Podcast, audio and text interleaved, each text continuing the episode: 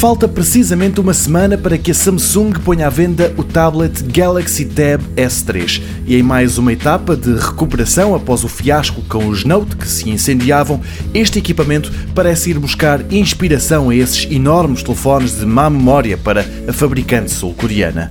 Vem com um processador Snapdragon da Qualcomm, 4 GB de memória RAM, uma bateria com autonomia para vários dias e uma câmara de 13 megapixels nada má para um tablet. O ecrã é de 9,7 polegadas, ou seja, tem o mesmo tamanho que um dos iPad Pro e são esses os equipamentos que os Samsung Galaxy Tab S3 têm como rivais. Basta olhar para outras duas características deste tablet. A primeira é que, ao contrário do antecessor, suporta e vem de origem com uma S Pen, uma caneta que permite interagir com o ecrã de uma forma muito mais fina. Depois, tem ainda a opção de se ligar a um teclado vendido à parte pela Samsung e que o transforma num equipamento ainda mais preparado e pensado para quem o quer usar para trabalhar.